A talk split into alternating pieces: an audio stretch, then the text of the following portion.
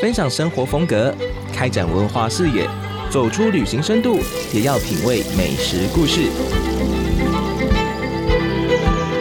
收听《天下杂志》奥福学，一起关掉紧凑的日常节奏，打开舒畅的听觉频率。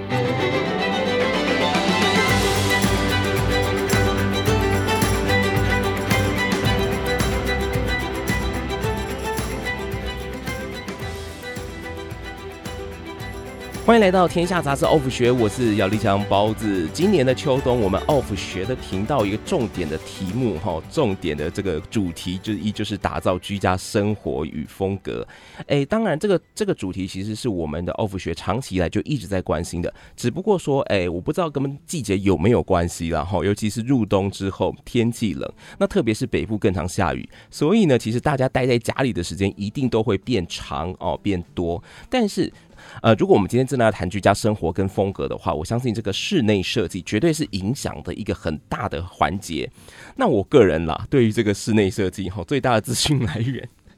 说来有点惭愧，可能就是日本这个已经停播的一个纪录片，叫做《全能住宅改造王》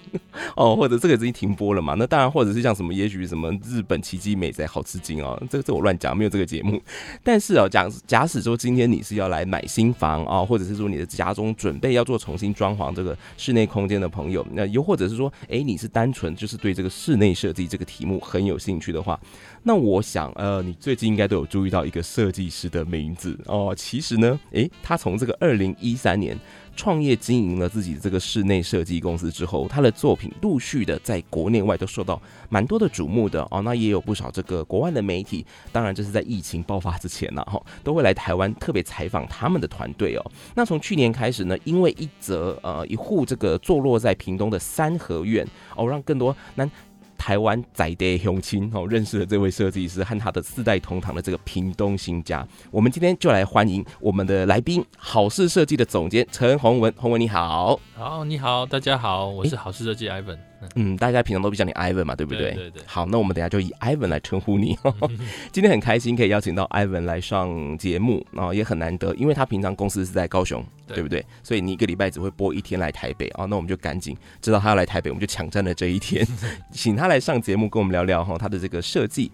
呃，不管是理念也好哦，或者是说他到底怎么工作的，因为我觉得室内设计这个工作，其实大家啊常常听，但是他这个整个实际的工作的过程哦，大家未必真的这么了解。好，所以我们今天请到 Ivan 来到我们的节目当中。那我想大家对于这个 Ivan 作品的好奇，很多可能都是最近，尤其是最近，都是绕环绕在这个屏东的这座三合院哦，叫做大厝后龙哦，大厝护龙，这要用台语念比较有感觉。这个大厝就是呃三合院中间的这个正房。那吼梁就是旁边的这个对厢房嘛，对不对？好，那我想，呃，如果来谈他的作品，他的设计理念，这个地方是一个很好的切入点。那相信你们在网络上，然后各位听众朋友，你们去网络上去搜寻一下这个呃大错护龙、大错吼梁这个地方，你可能会发现哦，它的这个前身跟它的后来的改变，这个落差非常的大。它原本几乎已经是一座这个废弃的房子了啊，然后很多墙面也好，或者是这个屋顶。都塌掉了。当初你可不可以跟我们讲一下，就是你们你们遇到这个房子的这个机缘是是什么？对于这样的一块地，上面有一个不只是老房子，我们可以说它是破房子了，怎么会想说要从它来着手改造成现在这个样子呢？对，我我记得印象很深刻，就是那时候我爸爸带我去看那个房子的时候，还绕了一段路，因为它那个地方其实是大概一台车。开进去大概就是可能离旁边的围墙或者是房子的距离大概就是五公分的那种巷子而已，真的很窄。嗯、所以绕了两三圈之后到达那一个地方的时候，我才发现说，哦，原来屏东市附近还有这样子保留的那种三合院。所以我看到就蛮惊艳，因为一般大概都是在可能乡下的地方会看到比较多，那在市区里面看到这样保留比较完整三合院比较少。但但父亲那时候是因为觉得说，哎、这个之后将来可以给长辈来住，其实他就不用再爬楼梯了。然后其实中庭是适很适合，就是长辈可以户外运动啊，其实它是很安全的。那但我我我爸爸那时候这样的考虑是觉得说，哎、这个东西其实拆掉整理会更快，因为整理这样的旧的房子，其实有第一个有白蚁的问题、漏水的问题。还有屋檐坍塌，你是不是要继续沿用，或者要用新的去修复？其实要整理的问题要面对，其实蛮多的。嗯、那通常一层楼的平房，其实其实就是拆除掉，再盖新的，你还可以盖到二楼，其实更快，大概不用一年左右，其实就可以把这样子的一层的平房其实就做好了。是，对，所以那时候就觉得说。他觉得这样是最快的，但是我那时候看到我就很喜欢这个，因为我没有，因为其实我说实在，我自己本身我很喜欢改造老屋，因为我觉得每每每从每一次的改造里面，你会学习到这个老屋以前在盖的做法，还有当时生活的模式，你会去了解到这些东西，还有当时他们很多用的材料、工法等等。所以我以前整理过眷村的房子，是那后来看到这种台式的这种三合院的这种房子，我觉得哎、欸，就还蛮兴奋的。但我也是想尽办法跟跟跟我爸沟通，就是说，其实他如果这时候没有被留下来，应该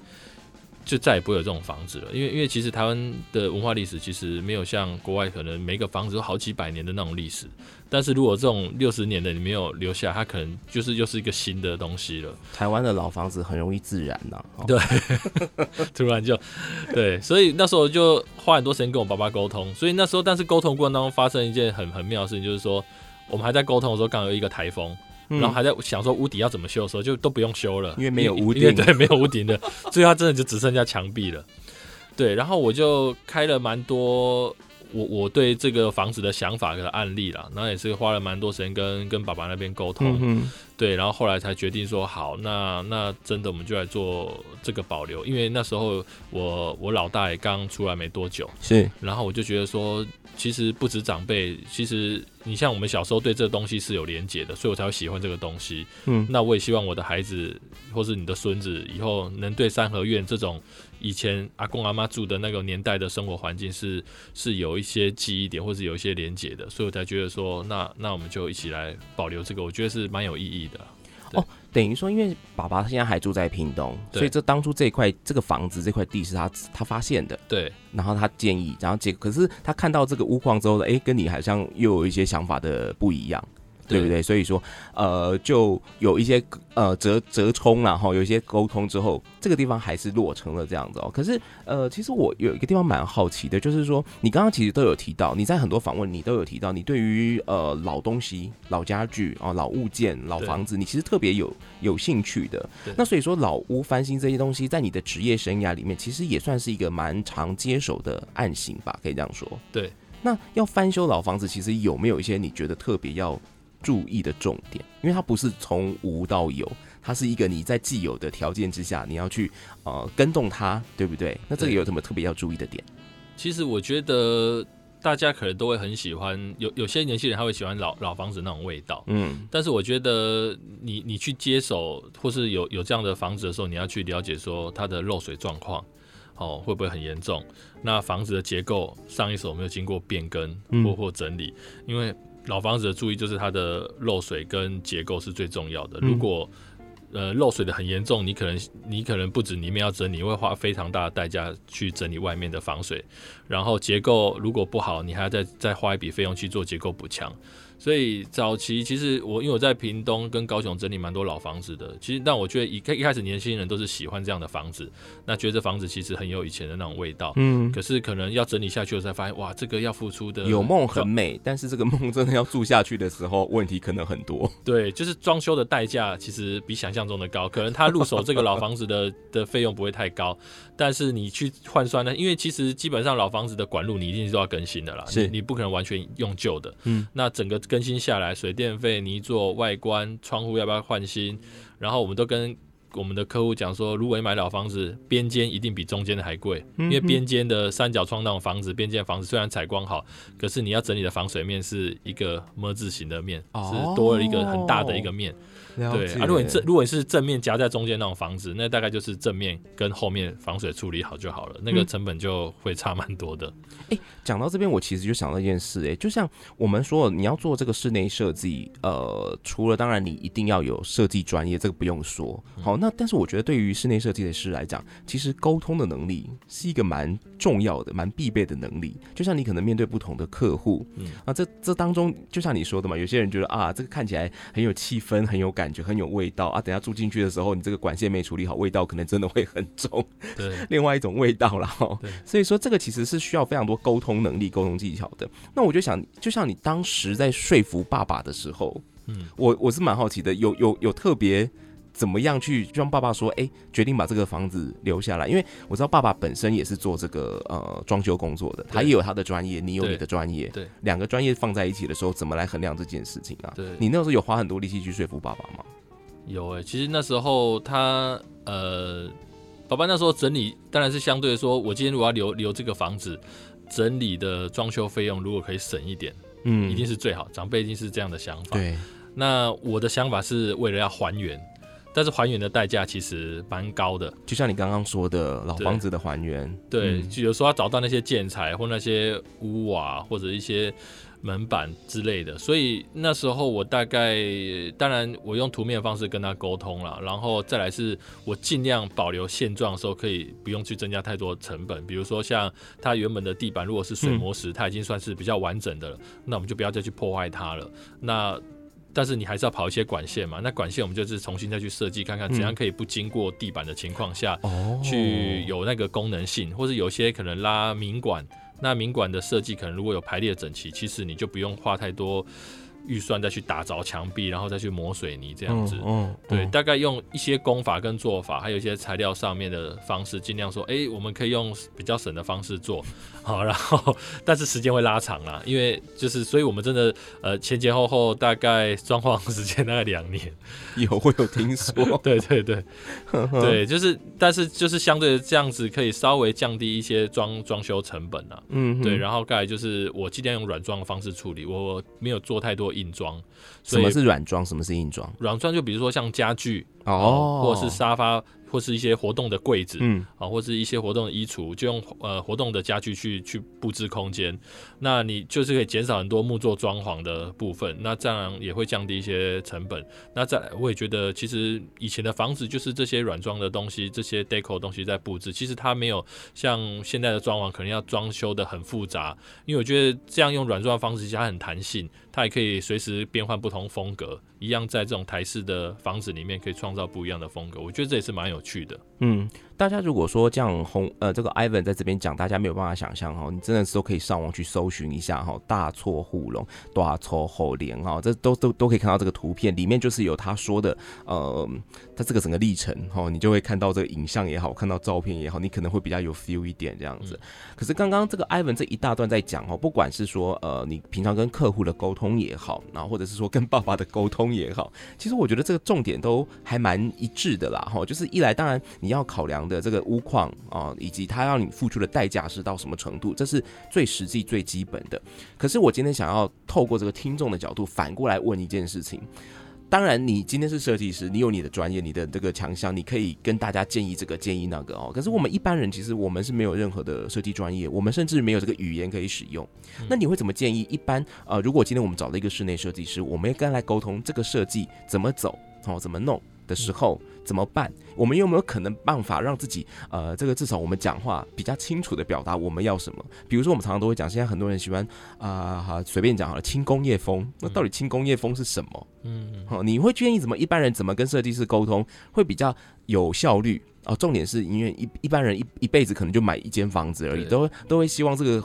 房子是最符合自己心目中的理想嘛，对不对？对，但是我不要，因为我不会讲，我不会表达，最后还是搞砸了，那怎么办？对，对不对？嗯其实，其实我觉得这个是一个蛮棒的问题啊，因为我们常常就是在梳理客户的生活习惯这件事情，嗯，所以我们遇过蛮多梳理客户的生活习惯。对，因为我们其实我我们的风格，其实你看我们的作品，其实每一个风格其实都不太一样。是，那我们的做法比较像是我们去挖掘屋主的生活习惯跟喜好之后，然后希望这些东西啊，生活习惯跟喜好反映在空间里面，所以这每一个作品其实都有屋主的个性跟品味在里面。嗯哼，对，那。其实我们大部分会建议客人，就是说，其实你，我觉得一个家是，比如说，如果是一个家庭，最重要就是父母，就是就是爸妈这两个角色，你要先理清楚自己他们有没有一个共识，或是自己喜欢的风格有没有 有没有一样。哎、欸，你讲的好有道理哦，因为可能这个过程当中，爸妈会成为最大的阻力。对，因因为其实这些东西就是家人之间就要磨合了啦。对对，那你先去找到像我们，我就希望说，哎、欸，你们找到家的核心，比如说，哎、欸，那你们喜欢在家做什么事，一起做什么事，嗯嗯嗯、这个东西可能是最重要的。所以，因为我觉得现在的生活模式都在改变。大家不见得都是以电视为中心，对对，有些人开始会重视运动或休闲，尤其前阵子我们遇到疫情的状况，我们在需求表上面会常常看到，我要有健健身的器材。可以收纳，我说那是多，这个、这个是关设计师什么事啊？对，就是、做得到吗？做得到，可以做得到，但是就是说他要提早跟我讲，我要有一区可以规划，因为其实可能我觉得可能疫情，大家可能那一阵子大家可能就没办法再出去运动，连健身房可能都不敢去啊。对对对，他就觉得那我还是有这种习惯的人，我在家。我要有一个地方可以吊挂 TRS 的东西，哦，对，或者一些简单的那些哑铃，所以我就觉得说，那你要先去理清自己的生活习惯跟喜好，然后再去了解自己对于收纳方面有没有什么特别的需求。嗯嗯、那可能也有些人很忙碌，他对于收纳没有太多需求的，我们会跟客人讲说，那你就很简单，你把你家拍。不能解决问题，拍照传给我们看哦。可能有衣服挂在那个 椅子后面的啊，嗯、或者是钥匙或什么东西乱丢的。我说哦好，那是很很真实。然后我们就说好，那我们通过我们专业帮你解决这些问题。嗯，因为我们的做法是比较像是这些收纳跟机能的问题都解决了，我们再来讲风格，因为这样的风格比较好维护。是是，不会可能我跟你讲你要什么风什么风，但是你根本没办法保持啊。对，你可能两三个月哎、欸、又回到自己的风格。对，所以我们习惯先梳理客人的生活习惯了，然后他自己，我们也会，其实我们公司都有一个表格，让他们去按按按表填，那他就慢慢会知道说，哦，客玄关我待会有哪些东西要整理，哦，那客厅哦，maybe 更衣室到浴室，那他这样子自己写完一次，他自己对于自己生活的。也比较明确哦，那那他就知道说哦，那哪些东西他希望在新家的时候可以调整，等于说是把自己的生活也也重新呃检视了一遍呢。对对对，哇，走心了这个。对，但是我觉得这样真的比较好啊，因为其实很多设计者会觉得说，哎、欸，为什么有时候屋主会可能一下想这个，一下要想另外一种？那其实其实大家有时候忙碌，或者是可能有些屋主会觉得，哎、欸，这东西可能交给设计师，嗯，这个事情就解决了，嗯，但其实最后生活还是家人在过。所以这个东西的虽然花一段时间梳理，但我觉得这样的东西未来未来这个房子，其实你在住，其实可以使用的更久、更弹性。欸、那像 Ivan 你自己呢？你你现在在高雄的家里面，你呃除了老婆小朋友有几个？三个还两个？三个，三个小朋友。那你当初在规划自己家里面的时候，你是怎么跟家人讨论的、啊？我的业主就是我太太啊，所以我必须他说的算，这样是不是？那太太最重视什么？他哦，其实他很重视收纳啦，然后跟厨房空间，对，然后就是孩子们的活动空间，嗯，对。嗯、那其实我，我其实我跟我第一个房子，其实也跟其实大大家的，就是可能有小朋友的第一个房子其实很像，就是你可能会对这个房子充满很多理想的规划，觉得小朋友应该可以这样玩啊，应该也可以把它，反正很多啦。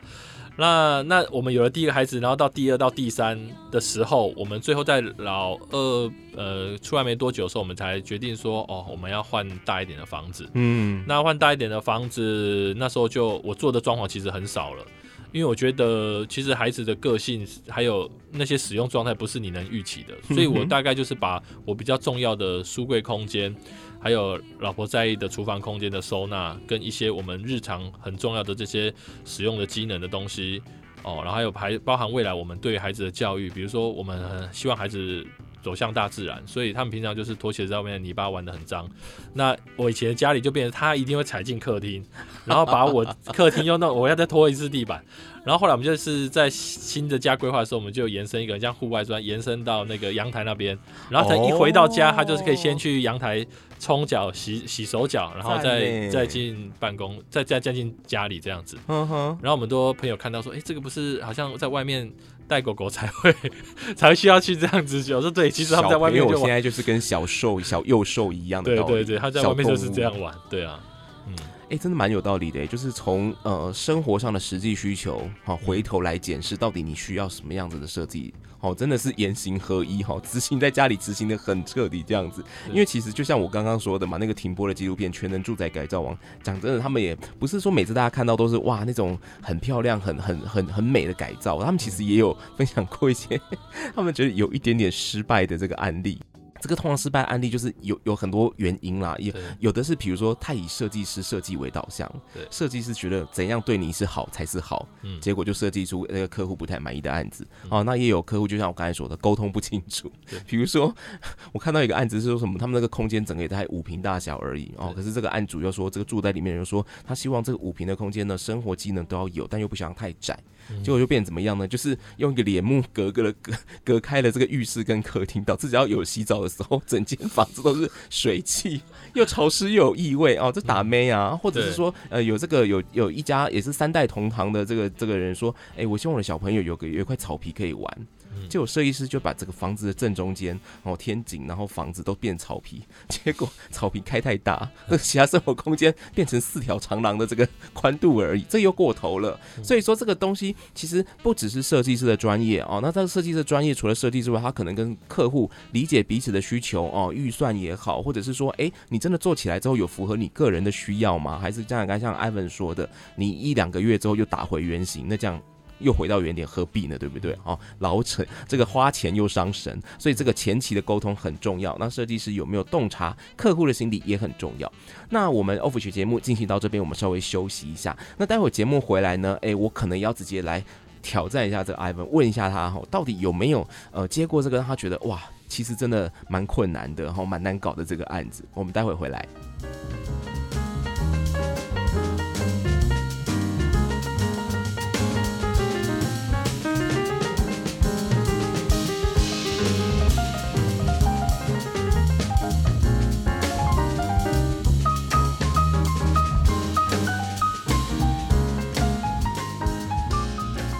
欢迎回到 Off 学，我是包子啊。今天我们请到这个好事的设计师哈，也是这个总监啊，其实这公司就他开的了 哈。陈宏文、嗯、Ivan 来到节目当中来跟我们聊聊室内设计这件事情啊。前面我们讲了非常多哈，包括这个前期的沟通什么的哦，这个符合客户的需要，听起来都还蛮顺的。那你有没有遇过什么案子是你觉得哦，这真的头很大，沟通不来啊？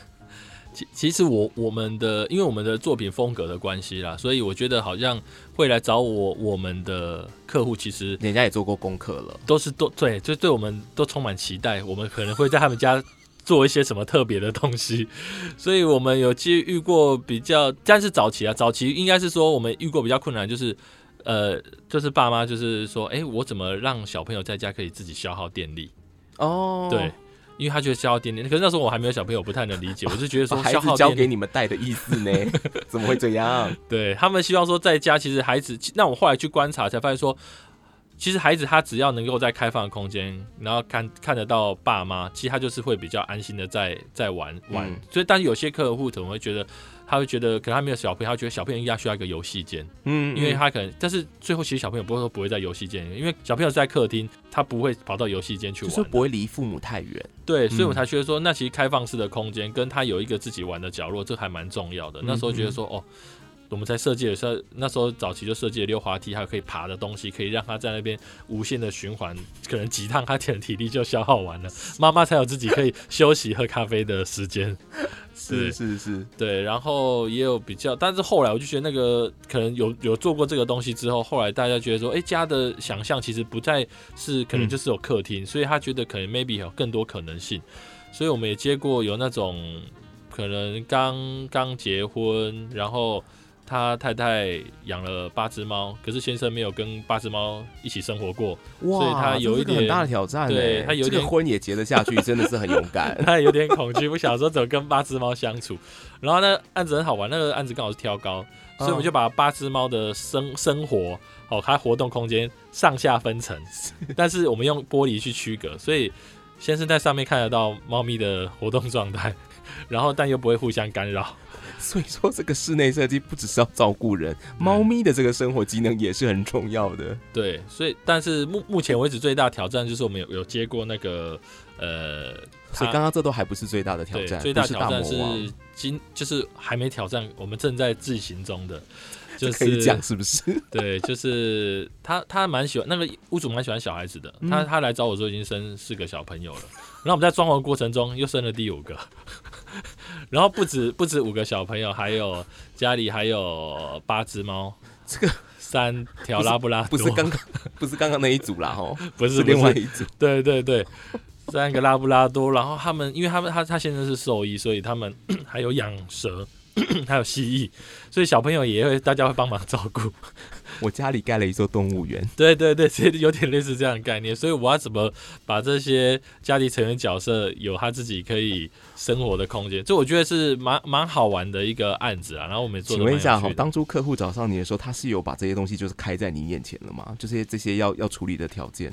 呃，还是说小孩子是一个一个陆陆续跟你讲的，说，哎、欸，我可能有四个小孩子，最近有五个哦，我我有养猫哦，哎、欸、啊，我也有养蜥蜴，是一次跟你讲，还是说陆续跟你讲？他其实是先想小朋友啦。然后后来动物才慢慢讲，然后我们后来去看，我们后来有去他们那个有没有误上贼船的感觉？这样讲客户好吗？对，我们去看他，最后我们去实际去他生活空间去记录那些是笼子的大小，说哇，真的数量还蛮蛮多的，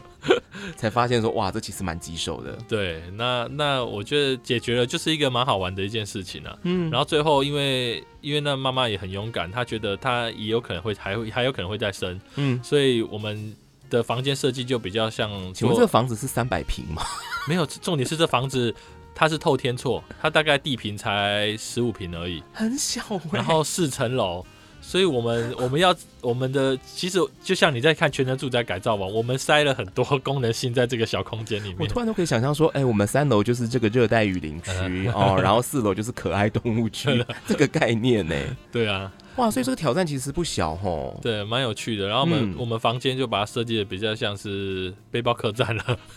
一个小朋友一个一个萝卜一个坑，对啊，就大家生活在一起。但我觉得也是，所以我觉得他也来找我们的客人，其实他们都有不一样的生活模式。那我觉得去研究这些生活模式的。实验我觉得是蛮有趣的，这也是我喜欢做的事情。嗯嗯，嗯，嗯，因为其实我在读资料的时候，特别读到说，其实找你们的客户里面，好像三十岁到四十岁这种年轻课程，其实蛮多的，是不是？那通常这个年龄层的呃客户，他们对于室内设计会有什么特别的想象或要求吗？嗯、呃。其实应应该是说，看我觉得有有小孩跟没有小孩的哦，还是有差，对对，对，还是那个生活的方式就不一样。嗯嗯嗯。对，那也有些人他就觉得他只要毛小孩就好了，他就很很单纯。嗯。那所以空间的规划跟动线都不一样，所以我们其实最重要还是回归到客人，这就是他们的在家的生活行为模式。比如说，我们会去了解他白天会在这边做什么，或是他们假日的休闲活动是什么。哎、欸，我我突然很好奇，那如果家里有养动物的人啊，嗯，通常大家在第一时间跟你们。谈他的要什么东西的时候，就会提到这个这个点嘛，因为这种讲真的，这其实会蛮影响生活的。其实这还蛮重要的，他在前面就，就不小心就忘记就没讲这样，然后发现哎。哦不会，其实因为有有毛小孩，如果家里有两三只猫的那种，其实都都会先跟我们讲，因为那个在设计上面的做法完全不一样。嗯，比如说像有些猫很会开门，有些地方它屋主不让进去，那家就是有猫这样。所以我们在把手的设计上就会选用圆的，它可能就是比较没办法拨，或者是材料上面它有一些猫咪很喜欢抓。对对对，对，或者是有些真的是老猫了。所以你也不要太期望它，有些可能设计师会设计很多猫跳台猫猫，但是他根本就不想上去，他 就在地上看你啊。对，或是有些猫洞之类的，或是像我们有客人觉得他可以在公共空间玩，可是睡觉的时候他不希望被踩，那我们就在猫洞里面还做了一个小门，是晚上可以关起来，白天有开放的。所以每个需求其实都不太一样，都蛮有趣的。尤其是听你这样一讲，我发现这个需求，你如果真的要讲究到很细致、很细节，是真的会很细。对，这就像你讲了，我又要猫门、猫洞，但是它又要可以锁。对，这个已经是你知道，没有养猫的人是真的没办法想象这件事情有多重要。对，哦，我觉得太有趣了。其实刚刚从这样子一路听 Ivan 讲下来，我发现一件事情，哎，就是。其实你在聊，它虽然是你的工作哦，它虽然说可能带给你很大的挑战，然后要去突破你对于自己的这个设计的框架跟想象，但是我就觉得你在聊这个过程中，你其实是蛮蛮蛮愉悦、蛮开心的。对，我知道你，你最早你其实是念这个呃动画好跟这个软体设计的游戏软体设计的嘛，对不对？对其实并不是室内呃设计专才出身的。对。可是你你在大学的时候就开始在不同的这个室内设计公司去实习，嗯，然后你发现说，哎，你也慢慢的找到这真的是你的真爱。嗯。可是我我蛮好奇的啊，就是你到底是爱在哪里啊？就是你这个爱为什么可以让你持续的燃烧到今天这样？而且你现在讲的时候，我觉得你还是充满愉悦耶。很多人讲工作是没有这么开心的。我不是说我啦，哈，没有，因为其实是这样，因为因为其实大学我我念这个科系的时候，其实我在大三之前也去过蛮多动画或游戏公司实习。那那时候也是很喜欢这个东西，也是喜欢，对，也是喜欢，因为因为从小也喜欢玩这些游戏或是一些看一些动动漫之类的，嗯，那只是说，哎、欸，换成变成是一种工作的时候，然后呃学这个东西，然后去工作环境实习的时候，才发现，哎、欸，其实他们真的花非常多时间在电脑荧幕前面，然后可能下班大家一起玩 game，所以几乎我们就是都是坐在电脑前面的，然后就看旁边好多饼干、零食跟玩具公仔，我看到那个，哎、欸，这个是我以后的工作环境吗？然后就在在就在思考，然后但是有一个契机，是因为刚好有有一阵子，就是那个一个一个寒假，我就没有想说再去台北，因为我几乎那时候都在往台北跑一些，因为那些公司都几乎实习公司都在台北，我就回到南部。然后那部我去一间室内设计公司实习的时候，还发现说，诶，虽然我可以借用到我这个绘图、动画或者三 D 的这些技术，但是呃，用在室内设计这个产业上面，它可以变成把。家人的想象或者屋子装潢的想象变成实体，更具体，对，更实体化。嗯、但到那时候在十几年前，其实这样做的很少，嗯，对，所以就变成说，哎、欸，我觉得这样也是一个蛮有成就感的。然后再来可以跟客客户这样子聊聊生活习惯的东西，然后把不是一直守在电脑前，对，然后把他的，比如他们家最家里的想象，或是那个梦想或理想，也、可能实现在这个实际的。住家空间里面，我觉得哎、欸，那个那种沟通的感觉是是好的，就很像在完成一个人家人的梦想。嗯，所以我就觉得说，哎、欸，我可以可以做设计，然后摸摸材料，跟客户沟通，然后跑现场去工地。我觉得我就不是，我觉得我喜欢这样子的工作模式。所以那时候在大三、大四，后发现说，哎、欸，其实我好像比较喜欢这样的。就是工作方式，嗯嗯，所以那时候才觉得说好，那可能就我就想要往这个方向走。是是是，对。刚刚提到你你你其实那时候刚退伍之后，你也蛮像，你也曾经跟很多北漂青年一样，就就是往台北来找找工作机会嘛，对不对？对。可是，一年之后你就决定回到老家，然后在 二零一三年的时候，你就办了这个好事。对不对？嗯、那我想请你聊一下，这个这个过程当中促使你去做这个决定的动力是什么？那你在高雄，就像你讲的，台北的这个设计公司绝对是我猜就一定是全台湾最多的。对，那它的挑战，它的案源也可能一定是最丰富的。那你为什么会决定回高雄？嗯、那在高雄做这件事情，他有什么优势吗？或者是说，其实诶，他确实是有不少的阻力。其实我那时候，因为因为我在台北，那时候大学的时候，几乎就是在这边寒暑假都在这边生活实习，然后毕了业在台北工作。但我就觉得可能是南部生活习惯了，我觉得北部的生活节奏跟步调，我还是太紧张了，对，还是不太能适应。就是比如说，他可能一个案子过来或一个东西过来，可能你可以思考时间就是这样子而已。嗯，那时间到了就要把这个东西交出去了。那我后来才发现说，其实我我因为我是真的喜欢这个东西，所以我才发现说，如果要把这个东西思考的更完整，做得更好，我觉得可好不好？搞不好在南部，你的房租压力或各个压力情况不会那么大情况下，你会更有时间可以把这东西规划的更完整。是是，对，所以我才那时候觉得说，好，不然就回南部试看看。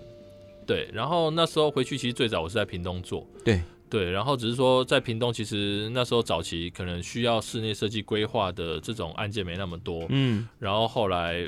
大部分的客户都在高雄，所以后来才回就就在高雄成立一个办公室，然后开始做室内设计，嗯。对，但早期在经营的时候，其实也蛮辛苦的啦。因为其实我我喜欢的那种设计，其实本来就不是装潢很多的那种空间风格。可是，在南部，其实很多长辈可能会觉得说：“啊，我只能开瑞奇啊，哎，我只能开瑞弄这不下面米家，啊，那马不上面差别呢？”对，对，大概就是这样。大概是这，我是前创业前两两三年听过最多的。因为因为那怎么办？所以我大概会我，但是那时候我很很很认真的在做。呃，软装布置啊，就是我要让他知道，因为其实房子如果你要弹性，其实大部分都靠家具嘛。嗯。但是你你如果在家具还没进去之前，它其实它真的很空。可是当家具进去的时候才会刚刚好，可是如果你是装潢的时候，你还没有家具进去，跟你生活东西进去的时候，你觉得哎、欸，这很有风格了。但当你家具，然后再加上你生活的东西进去的时候，其实它就会变得很复杂，嗯，就没有那么好看了。所以那时候慢慢的很辛苦的，前面一第一年到第二年到第三年这样慢慢累积，然后我们很认真的去把每个空间的小到每一个画到一个家具都陪客户去挑选，去坚持这些事情，然后慢慢的客户也看到说，哎、其实。今天他们有小朋友出来了，或者不同成员加入的时候，他们其实只要加一个家具或换个家具，其实空间是很弹性，可以被利用的。哎、欸，但是我突然觉得、欸，哎，就是其实有时候长辈哈，他们可能连对家具是什么形式或什么，他们其实都有他们自己的想法。对，这种情况要怎么办？比如说我就是要那种雕龙画凤的的木头木头椅子啊，或什么的，那怎么办？如果客户太多家具沿用，或者有些长辈他喜欢的家具，那我们可能会，但也有客人会当初就跟我们讲，独立意见给他，是不是把他关在里面？是不会啦，但是会融合啦，就是我们会有一些墙面上的颜色，尽量去找那种包容性比较高的颜色 哦，它可以搭配起来，至少不会说，哎、欸，可能突然跳了一个某一个颜色那么那么鲜艳，或者需要包容的不是只有一颗心了哈，颜色也是很重要。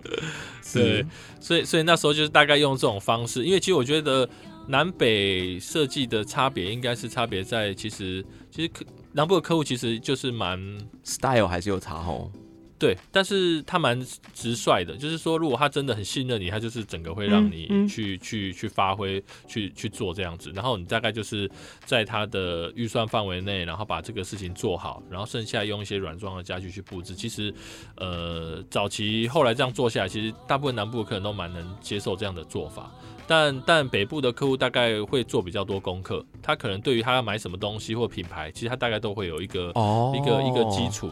对对对，这样子当然是也是好办事。可是当他的这个呃预设的先天先呃先成条件已经在那边了，当然对设计师来讲挑战就会变成另外一种样子了，对不对？对对对，你就是要把他已经要的这些东西都纳进来，就像你说的嘛，哈，这个包容的颜色可能就是要用的比较凶一点，要很包容哦。你刚刚讲到预算，我突然想到一个问题耶，我们一般人在跟设计师谈价格的时候啊，到底怎么谈才可以谈出一个比较合理的？合理的价格，对不对？嗯、其实我我我会这样建议啊，因为其实价格也反映品质。嗯，但是很多室内设计装潢可能沟通上面的纠纷，就是可能哎、欸，我觉得我花这样的钱得到这样的品质，哎、欸，跟我想的不一样，嗯、或是做做做法不同。其实我都会建议，不管你是找只有施工单位，或是说找设计公司去处理，我都会建议看看，如果他对于品质上面有一定要求的，但是对于预算上面也有也有一定的考量的，你都可以去看看说，哎、欸，这样的预算。跟你要的品质大概会到什么程度？就像其实我们像我们在吃饭，这些材料我们是都可以先看到的嘛，对不对？对，材料都可以先看到。但是我觉得有时候看材料跟实际现场一定会不一样，因为这个东西做在上面其实也会不同。所以我都会建议说，如果你真的想要认真的把这个东西房子处理好，你可以去看看说，哎，这个设计师可能有没有那种已经快完成的哦，或或你可以去实际走访看看，说，哎，可能他的他的油漆啦，或是漆面，因为其实光刷漆油漆就有好几种品质的价格，但是提出这个要求，设计师是会答应的吗？呃，我觉得有些会，有些不会，所以也是要看嘛。对，也是要看。但是我觉得你就是就是可以问看看，因为因为我觉得有问就有机会。对，因为这样子可以减少装装修过程中，因为像我们公司是每一个材料在做之前，我们是给客户确认的很清楚，因为我们尽量减少说，哎、欸，可能沟通上面的落差。所以像我们比较特别，是我们很习惯会在工，就是可能工地施工现场。我会把客户的平面图还有家具全部画在工地一次，嗯、对，就实际放样，因为。客户看图纸一定觉得，哎、欸，这个空间七十公分跟八十公分，他可能没有太大的感觉。可是我把它画在现场，他可能觉得，哎、欸，这样的走道他就觉得有落差，太宽太窄，哈，马上可以调整。对，所以你可以提早把这些沟通上的落差可以在现场反映出来，所以避免说可能我等我做好了，你觉得太小，我们再来修改。对对对，那更花时间了。对对对。好，这个今天很开心哦，跟这个 Ivan 聊了非常的多哦。那最后一个题目呢，我我想我的好奇在于说，如果大家有上网去找这个豪宅设计的话，你会发现他们的官网一点进去，哎，就是一段话。这段话我在这边念给大家听哦。它上面说：To see the world, things dangerous to come to. To see behind walls, draw closer. To find each other and to feel this is the purpose of life。这句话是引用这个白日梦。哎，对，《白日梦冒险王》这部电影里面的这个一一一段话哈，就是这个男主角他公司他在工作的那个地方那个杂志社的呃这个公司的座右铭就对了。为什么会特别想要把这一段？哎，好像应该跟大家翻一下哈。这一段话大概意思就是说，去去去看这个世界哦，然后去去冒险，好去探险，去看看这个呃世界另外一面有什么这样子，然后靠近呃你遇到的每一个人，然后去感受一下彼此这样子，这个就是生活的目的。为什么要把这段话放在你的官网啊？因为因为其实我我们一直在做的，其实你看我们梳理客人的这些东西，其实就是你现在在梳理他们的生活，所以某一部分其实你也完成的时候，就跟客户其实很像家人关系，因为你要比他们还更了解。所以那时候我就觉得，对，所以我觉得这是我当时开这间公司或做这件事情的初衷，所以我们才觉得说，哎，这个其实就是我们我们在做的事情，所以我会希望说，不管我们经营几年。那那那这个东西其实贴近生活、冒险这件事情，是是我们要去一直不断的提醒自己的。那我们也也可以也可以观察，比如说像我们一直其实设设计其实是一个很很忙碌的工作，有可能假日你也是要跟客户沟通。那我们会觉得说，那那这个东西你能不能去想说，其实有时候也不要忘记好好生活，因为。设计你必须要懂生活，你才能把好的生活设计在客户。对哦，这个能你你你如果没有这个，你那个能量没有自己 hold 住的话，你很难把你真的对于生活的爱或想法分享给别人呢。对。嗯哼哼，所以大家这个周末就不要再找 Ivan，不要再烦他了，留一点生活空间给他了哦。好，今天很开心，请到这个 Ivan 好事设计的这个总监陈宏文来到我们的节目现场好。那节目尾声还是要跟大家讲一下，哎，我们听天下这个上架已经一周年了。那前一阵子呢，我们有请这个各位听众朋友、各位的 old friend，off 学的 old friend 啊，透过这个问卷来问我们问题哦，或者是给我们建议。那其实我们已经看到了很多朋友说，哎，他们非常喜欢我们的节目哦，透过这个轻松的访谈，然后也。分享了很多实用的生活资讯、译文资讯啊，或者是这个旅游美食情报，哈，这个都有。非常感谢大家的肯定。那当然也是有人觉得说什么，呃，我觉得我太吵，你觉得我太吵吗？不会啊。还给来宾压力有没有？好啦，不管怎么样，反正你们的意见、你们的回馈，我们都会放在心里面，我们都有看到哈。那特别是这些问题、这些想法，我们在十一月十六号的这个周年的特别节目上呢，我们会用一集这个特别的节目哈，来一问一答，回答大家所有的意见。那其实蛮厉害的，短短一个礼拜，我们收到了五百多份问卷，我们同事整理到整个快花红，真的是蛮多想法、蛮多意见。然后我们有稍微会诊一下，我们会尽努力的哈，一一来回复大。大家，那当然要联系我们，不用 不用每次都等周年了哈。你平常对我们节目有什么想法，有什么话要跟我们说，都可以透过我们的收听平台留言给我们啊，或者是寄信到我们的客服信箱。这个 email 呢就在我们的节目简介里面。那当然，如果你想要啊持续追踪我们节目啊这个更新的最新资讯啊，订阅我们的频道，或者是下载我们的天下 app 里面也能够听天下，帮大家都做好节目分类的收听环境是更优的哦。那今天再次谢谢 Ivan 宏文到我们现场。好，谢谢大家。欧福学，我们下次再见。it.